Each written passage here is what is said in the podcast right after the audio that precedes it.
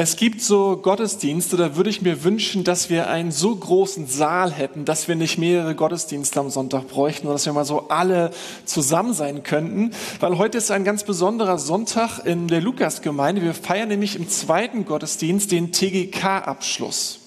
TGK steht für Teenie Glaubenskurs und wir werden 15, 16 junge 15, 16 junge Menschen aus dem TGK entlassen, nachdem wir noch mal über ein Jahr sehr intensiv mit ihnen über die, die christliche Botschaft gesprochen haben, das, was christlichen Glauben ausmacht, und wir sie herausgefordert haben, einen eigenen Standpunkt dazu fin zu finden, einen eigenen Standpunkt dazu einzunehmen.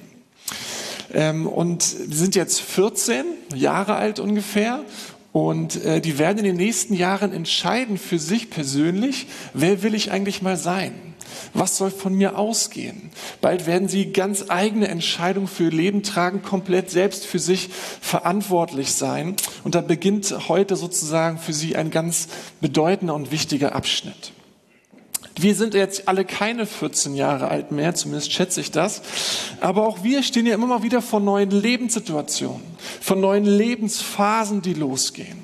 Und es gibt immer Anlässe darüber nachzudenken, wer möchte ich eigentlich sein und was soll so von mir ausgehen. Manchmal sind das äußere Anlässe. Wir ziehen in eine neue Stadt oder wir wechseln den Job oder wir beginnen eine Beziehung oder heiraten oder die Kinder werden auf einmal Teenies oder ziehen aus dem Haus oder man kriegt Enkel und auf einmal muss man sich überlegen, ja, wie will ich eigentlich sein? Wie möchte ich mich diesen Menschen jetzt gegenüber zeigen? Was soll von mir ausgehen? Was soll mich ausmachen?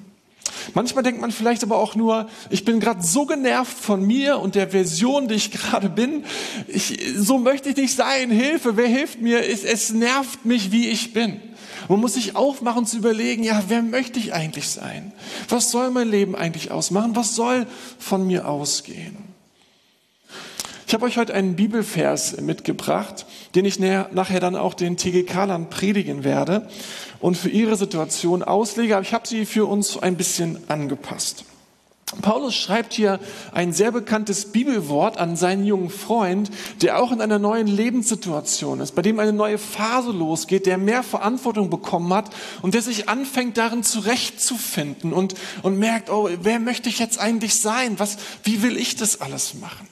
Und dem schreibt Paulus in 2 Timotheus 1, 7 die bekannten Worte, denn Gott hat uns nicht einen Geist der Furcht gegeben, sondern einen Geist der Kraft und der Liebe und der Besonnenheit.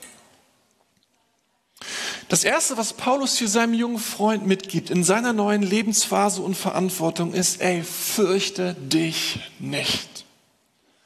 Wenn du mit Jesus Christus lebst, wenn der Heilige Geist in deinem Leben ist, dann müsst du wissen, da bist du mit jemandem verbunden, der keine Furcht kennt. Denn Gott hat keine Angst. Gott fürchtet sich von niemandem. Gott hat keine Angst vor Menschen, er hat keine Angst vor Beurteilung, er hat keine Angst vor falschen Entscheidungen, er hat keine Angst vor der Zukunft.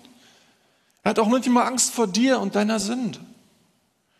Und weil dieser Gott in dir lebt, sagt Paulus, braucht Angst dein Leben nicht zu bestimmen. Braucht Angst nicht die entscheidende Stimme in deinem Leben zu sein. Für mich persönlich ist das total relevant, was Paulus hier sagt. In vielen verschiedenen Lebensphasen. Ich bin vom Persönlichkeitstypus, vom Charakter jemand, der mit Angst und Sorge sehr gut vertraut ist. Als junger Mann hatte ich so viele Angst, dass ich habe ich alles Mögliche gefürchtet. Angst mehr vor Menschen, Angst, was sie über mich denken, vor ihrer Beurteilung. Schaffe ich die Schule? Finde ich einen Platz im Leben? Finde ich eine Frau, die mich gut findet? Finde, packe ich dieses Leben überhaupt? Manchmal bin ich erstaunt, was trotz dieser allen Stimmen, die Teil meines Lebens waren, was Gott mir alles geschenkt hat und was ich leben darf. Aber da ist immer noch die Stimme der Angst, die es gibt und die mit anderen Themen dann heute kommt.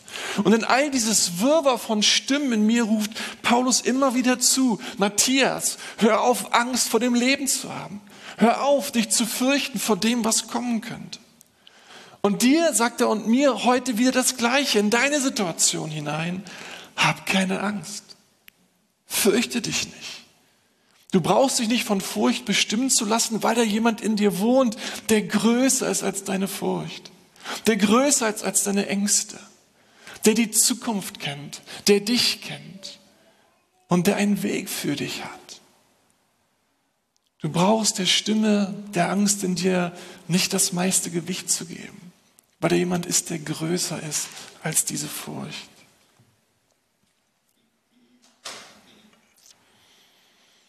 Ich werde den Teenies nachher sagen, was ich euch auch sage. Gott wird mit uns sprechen. Gott redet mit dir und er redet mit mir. Und er legt uns Dinge aufs Herz. Egal in welchem Lebensalter du bist, in welcher Lebensphase du gerade bist, Gott redet mit uns. Erinnert dich vielleicht manchmal an die Träume, die er in dein Herz gelegt hat, an Wünsche, die er dir geschenkt hat, an Werte, für die du stehen möchtest an Dinge, die dir wichtig sind, wo du im Reich Gottes mit anlegen möchtest, damit sie geschehen, damit sie Gestalt gewinnen. Vielleicht gibt es da Themen, die Gott auf dein Herz gelegt hat. Die Bibel ist ja voll davon, wie Gott zu jungen Menschen gesprochen hat oder zu älteren Menschen und sie rausgerufen hat, zu sagen, ich möchte mit dir Geschichte schreiben. Ich sehe dich, du bist wichtig. Komm, folge mir nach.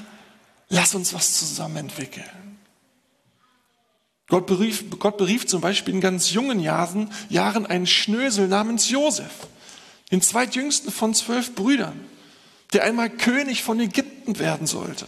Oder ja, niemand konnte ahnen, was da aus ihm werden würde, aber Gott wusste schon, was er mit ihm vorhat.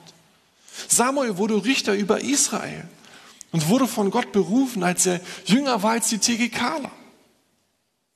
Aber da gab es auch einen Abraham, Abraham war ein gestandener Mann, beruflich erfolgreich, reich, gesellschaftlich anerkannt, mitten im Leben. Und dann ruft Gott ihn und sagt, ich gebe dir einen anderen Traum, zieh aus. Zieh aus, hör meine Stimme, vertrau mir und folg mir nach. Mose war nicht mehr der Jüngste, als er die eigentliche Berufung seines Lebens kam.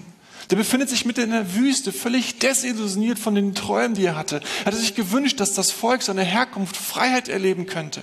Aber er wäre dermaßen an sich und dieser ganzen Geschichte gescheitert. Aber der Traum war noch da und eines Tages greift Gott diesen, auf diesen Raum zurück und sagt, diesmal machen wir es zusammen.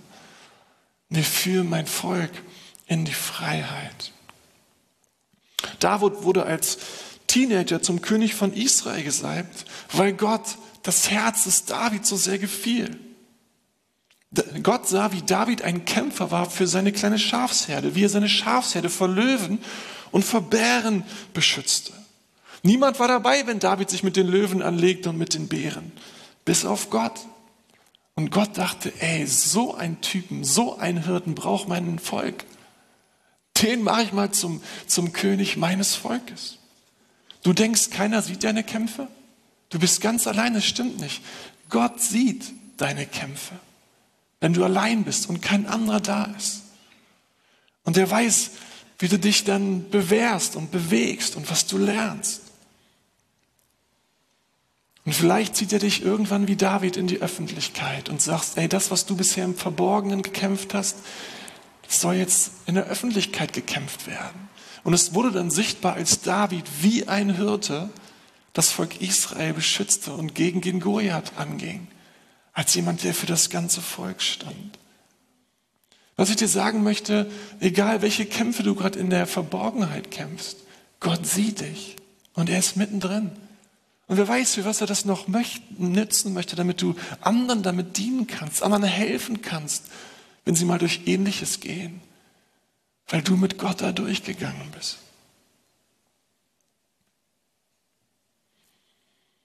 Ein letztes zu diesem Punkt. Der Gott, der in dir lebt, der hat keine Angst. Und was ich vielleicht dem einen oder anderen sagen möchte, ist, er hat auch keine Angst vor dir. Manchmal passieren in unserem Leben Dinge, die uns irgendwie innerlich fast aus der Bahn werfen. Auf einmal stellen wir Gott in Frage, wir zweifeln, wir klagen an, wir sind richtig wütend und sauer auf Gott. Wenn das so kommen sollte oder wenn das so ist, dann, dann möchte ich dir sagen, ey, Gott fürchtet sich nicht vor dir. Du kannst ihm seine Wut und deinen Ärger schon sagen. Du kannst ihm auch deine Zweifel entgegenwerfen. Du kannst ihm auch deine Fragen wenden und, und zeigen, was in deinem Herzen wirklich ist. Er wird nicht gehen, er wird dir zuhören, weil er keine Furcht vor dir hat. Er weiß doch eh, was in dir lebt. Wenn man die Psalmen von David lebt, das, der, die, der ganze Spektrum der Emotionen findet sich daran, bis Zweifel, Ärger, Wut. Wo bist du Gott? Warum hast du zugelassen? David kann so reden, weil er weiß, Gott kann damit umgehen. Und das möchte ich dir auch sagen. Gott hat keine Furcht vor dir. Sag ihm, wie es in deinem Herz steht.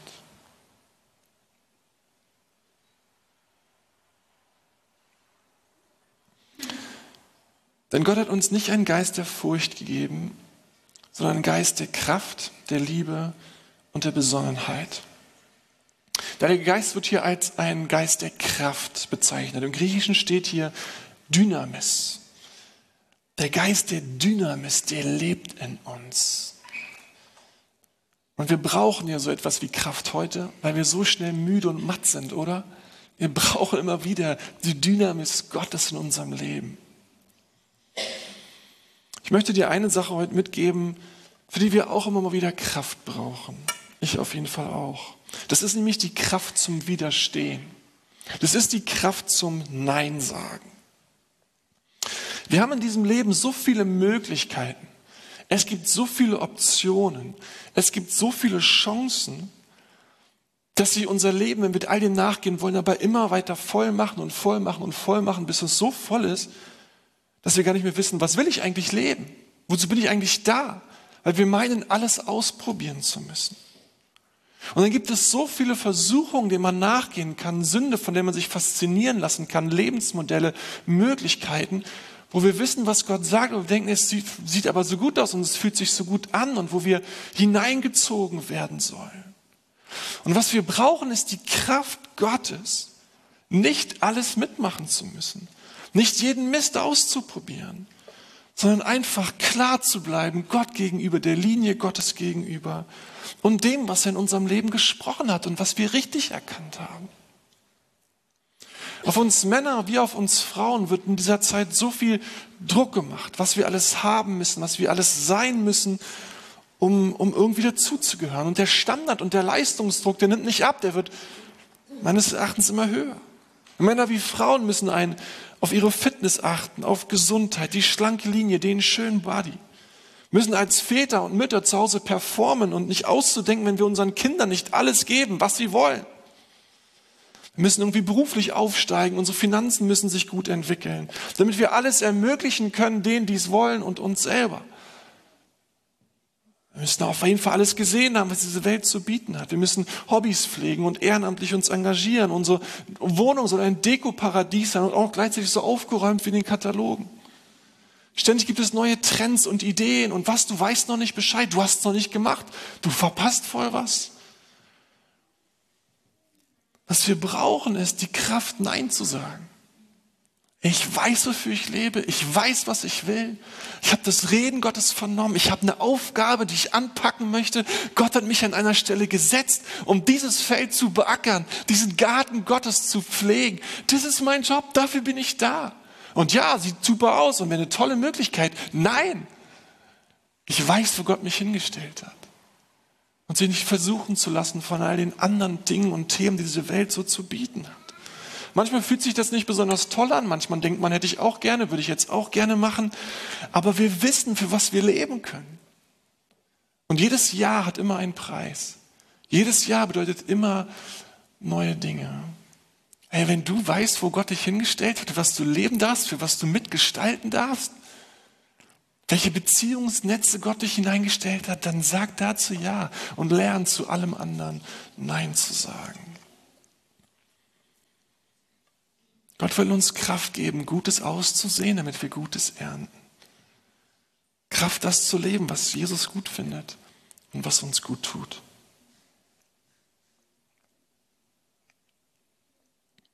Dann heißt es hier, dass der Geist Gottes ein Geist der Liebe ist. Und sorry, Robert, ähm, du hast es angekündigt, aber ich überspringe das heute einfach ähm, und äh, gehe rüber zum Geist der Besonnenheit. Zuletzt heißt es hier über den Heiligen Geist, dass er ein Geist der Besonnenheit ist. Gott ist jemand, der weiß, wie man kluge, gute, weise Entscheidungen trifft. Der weiß, wie man ans Ziel kommt. Und der uns helfen möchte, auch gute, besonnene, weise Entscheidungen zu treffen. Entscheidungen zu treffen ist ja irgendwie wie die Kunst des Lebens, zu lernen, Nein zu sagen und Ja zu sagen. Besonderheit heißt, dass der Geist Gottes uns helfen möchte, zu wissen zum Beispiel, wann es heißt, fleißig zu sein und auf der Arbeit, in der Gemeinde, in der Familie richtig Gas zu geben. Aber auch Zeit zu, wissen, zu besonnen zu sein, zu wissen, wann man das Handy ausmacht, wann man schlafen geht. Besonnen bedeutet, bedeutet, bedeutet zu wissen, dass deine Gefühle dich täuschen können, dass deine Gefühle dich trügen können, dass Gefühle nicht gute Ratgeber sind. Gefühle sagen dir auch nicht, was richtig und was falsch ist. Ob sich etwas richtig oder falsch anfühlt, ist gar nicht immer entscheidend. Im hebräischen Denken, im biblischen Denken ist das Herz der Sitz des Verstandes und dort, wo wir Entscheidungen treffen sollen. Und Gefühle sind ein Teil davon. Aber die Vernunft und die Gebote Gottes und die Stimme des Heiligen Geistes, das ist, dass wir Entscheidungen getroffen werden sollen. Wie wir Sabbat feiern, ob man einen Gottesdienst besucht, ob ich irgendwo mich ehrenamtlich, ehrenamtlich engagiere, um Menschen zu helfen, das Reich Gottes voranzutreiben, mitzuarbeiten. Welche Person ich treffe, auf wen ich mich einlasse. Besonnenheit braucht es, braucht es manchmal auch, um zu überlegen, ob es Freunde gibt, die einem nicht gut tun. Ob man Menschen in seinem Leben hat, wo man merkt, die tun mir eigentlich nicht gut. Die haben einen Einfluss auf mich, dem ich mich irgendwie schwer nur entziehen kann. Und ich merke, die, die fangen an, mich von meinen Grundüberzeugungen wegzuziehen. Die helfen mir nicht, das zu leben, was ich eigentlich leben möchte. Im Teenie-Alter ist das eine der ganz großen Themen, zu überlegen, habe ich genug Menschen, mit denen ich unterwegs bin, die mir helfen?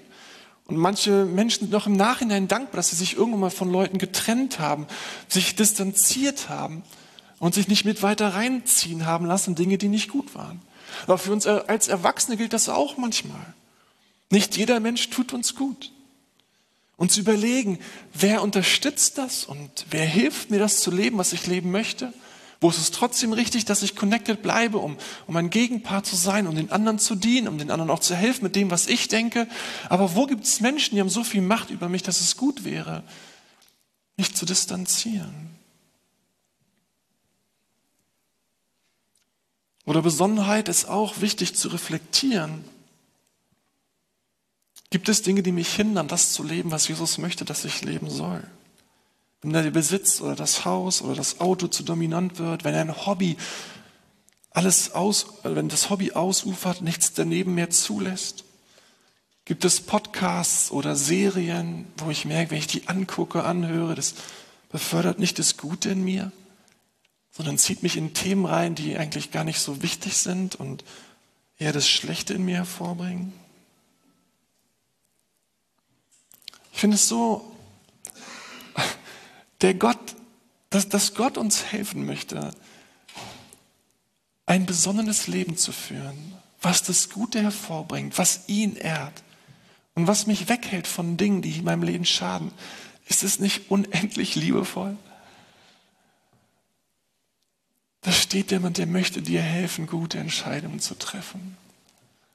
Dinge zu leben und Dinge einzuladen, die dir gut tun und von anderen Dingen fernzuhalten.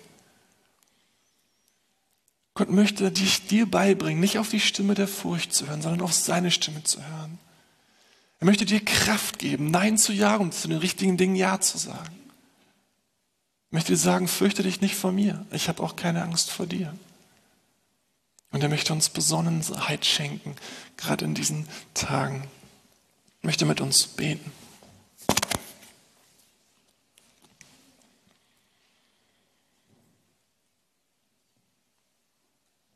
Jesus, wir feiern so sehr, dass du nicht der distanzierte, ferne Gott bist, der uns ins Leben oder ins Lebensrennen schickt und sagt, na, dann probiert mal, wie es geht sondern uns in jeder Lebenssituation, in jeder neuen Lebensphase, in jeder neuen Verantwortung, auch für unser eigenes Leben uns helfen möchte, uns beistehen möchte.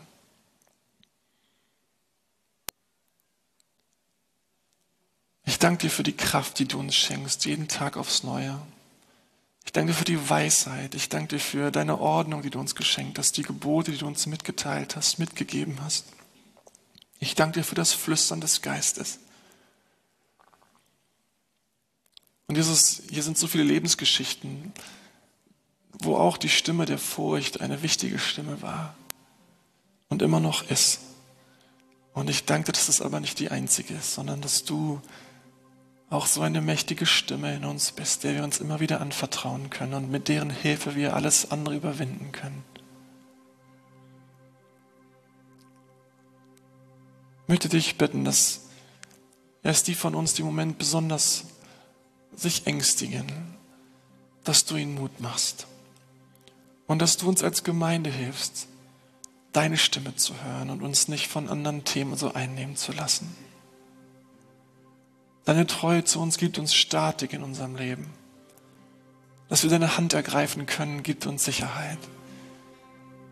Du bist ein Hirte, dem wir folgen dürfen. Dafür danken wir dir. Amen. Música